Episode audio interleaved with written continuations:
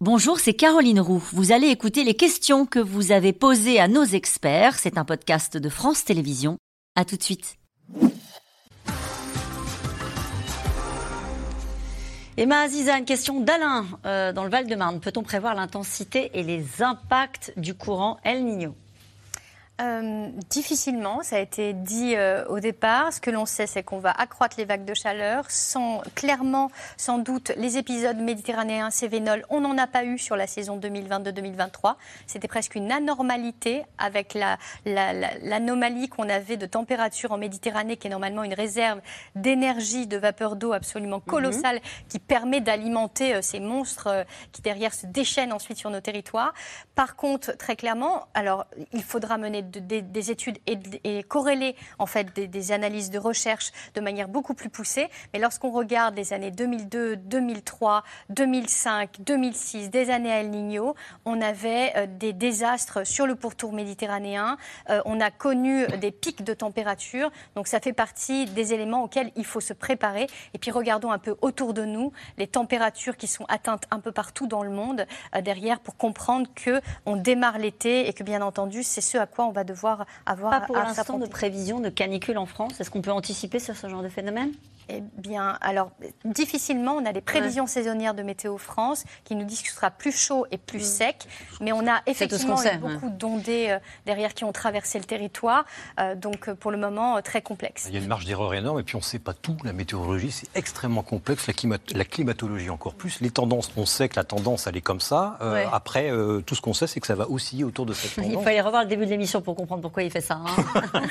Allez, après le passage de El Niño, les températures baisseront-elles à nouveau bah oui, elles baisseront. Elles baisseront, mais elles resteront de toute façon, euh, de toute façon là Les températures baisseront par l'impact de, si on revient sur une année la Niña, mais quand on voit que l'année dernière on avait une conjonction entre la Niña et 2022, c'était bien le changement climatique. Pour l'instant, tout ce que je vois, c'est vraiment une évolution qui ne fait qu'augmenter et on sort même du cadre quand on regarde tous les graphiques. Donc euh, on est quand même de toutes les façons sur un réchauffement planétaire massif. Qui s'accélère qui s'accélère mm. avec des zones d'inhabitabilité de la Terre de manière très claire dans les 5 ans à 10 ans, si on voit derrière 52 degrés, à partir d'un certain Où est-ce qu'on pourra plus habiter? Eh bien, c'est la question que je me pose. Où est-ce qu'on pourra habiter ah Parce qu'effectivement, quand on regarde toute l'Europe qui se réchauffe massivement, eh bien, il va falloir peut-être aller à Perth en ce moment en Australie, où c'est l'hiver, où effectivement, on va pouvoir faire face. Mais en tous les cas, très clairement, on va avoir des anomalies de température à peu près partout sur la planète. Les bâtiments publics, en particulier les écoles, sont-ils adaptés au réchauffement climatique? Non. Non. Absolument.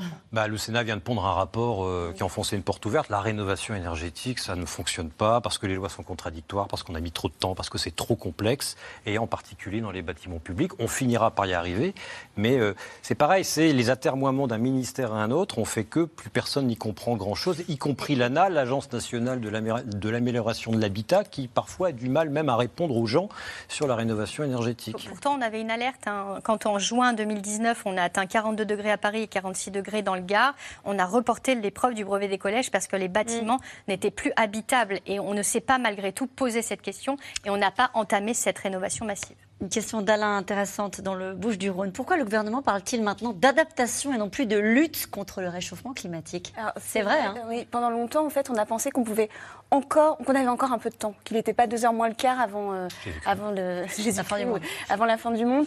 En tout cas, qu'il y avait encore un peu de temps et qu'il fallait, euh, qu'il fallait laisser le temps aux esprits de s'adapter, mais qu'il n'y avait pas besoin mm. d'une adaptation.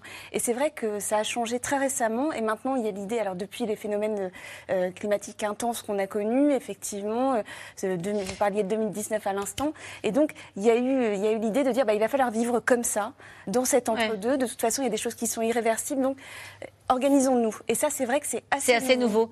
Et, même quand on, tire cette logique jusqu'au bout, il y a aussi une, une, tendance qui consiste à dire de toute façon, il y aura des scientifiques qui vont nous aider. Et on, le progrès, l'inventivité de l'humanité fera que bon, on va s'en sortir. C'est bête. Non, mais on est bien obligé de s'adapter parce que de toute façon, on ne peut pas lutter contre cette énorme, face à cette énorme machine climatique. Donc, adaptons nos sociétés, on est capable de le faire. Cette question, les maires qui retardent la mise en place des zones à faible émission, manquent-ils de courage? Ils sont soumis aux injonctions contradictoires, c'est ce dont, on, parlait tout, à l'heure. Une question d'Yannick dans le rôle. Nous battons régulièrement des records. Combien de temps pouvons-nous tenir à ce rythme? Bah alors là. Bien, moi, je dirais 5 à 10 ans de ce que je vois. Quand on regarde les ressources en eau au niveau planétaire, on a parlé surtout local, mais le pillage des nappes massifs derrière fait qu'il y aura des effondrements en masse. Bon, euh, on va, je ne peux pas terminer là-dessus, donc je prends la question de Roland Giron. Transition écologique, bien sûr, mais avec quel argent?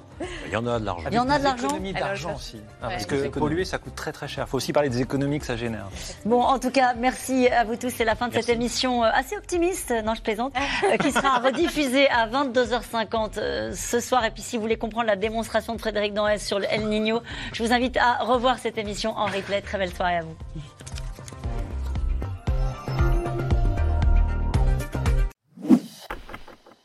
Merci d'avoir écouté C'est dans l'air. Comme vous le savez, vous pouvez désormais écouter l'intégrale, mais aussi l'invité ou vos questions à nos experts. Tous ces podcasts sont disponibles gratuitement sur toutes les plateformes de streaming audio. Et pour le replay vidéo, c'est sur France.tv, bien évidemment. À bientôt.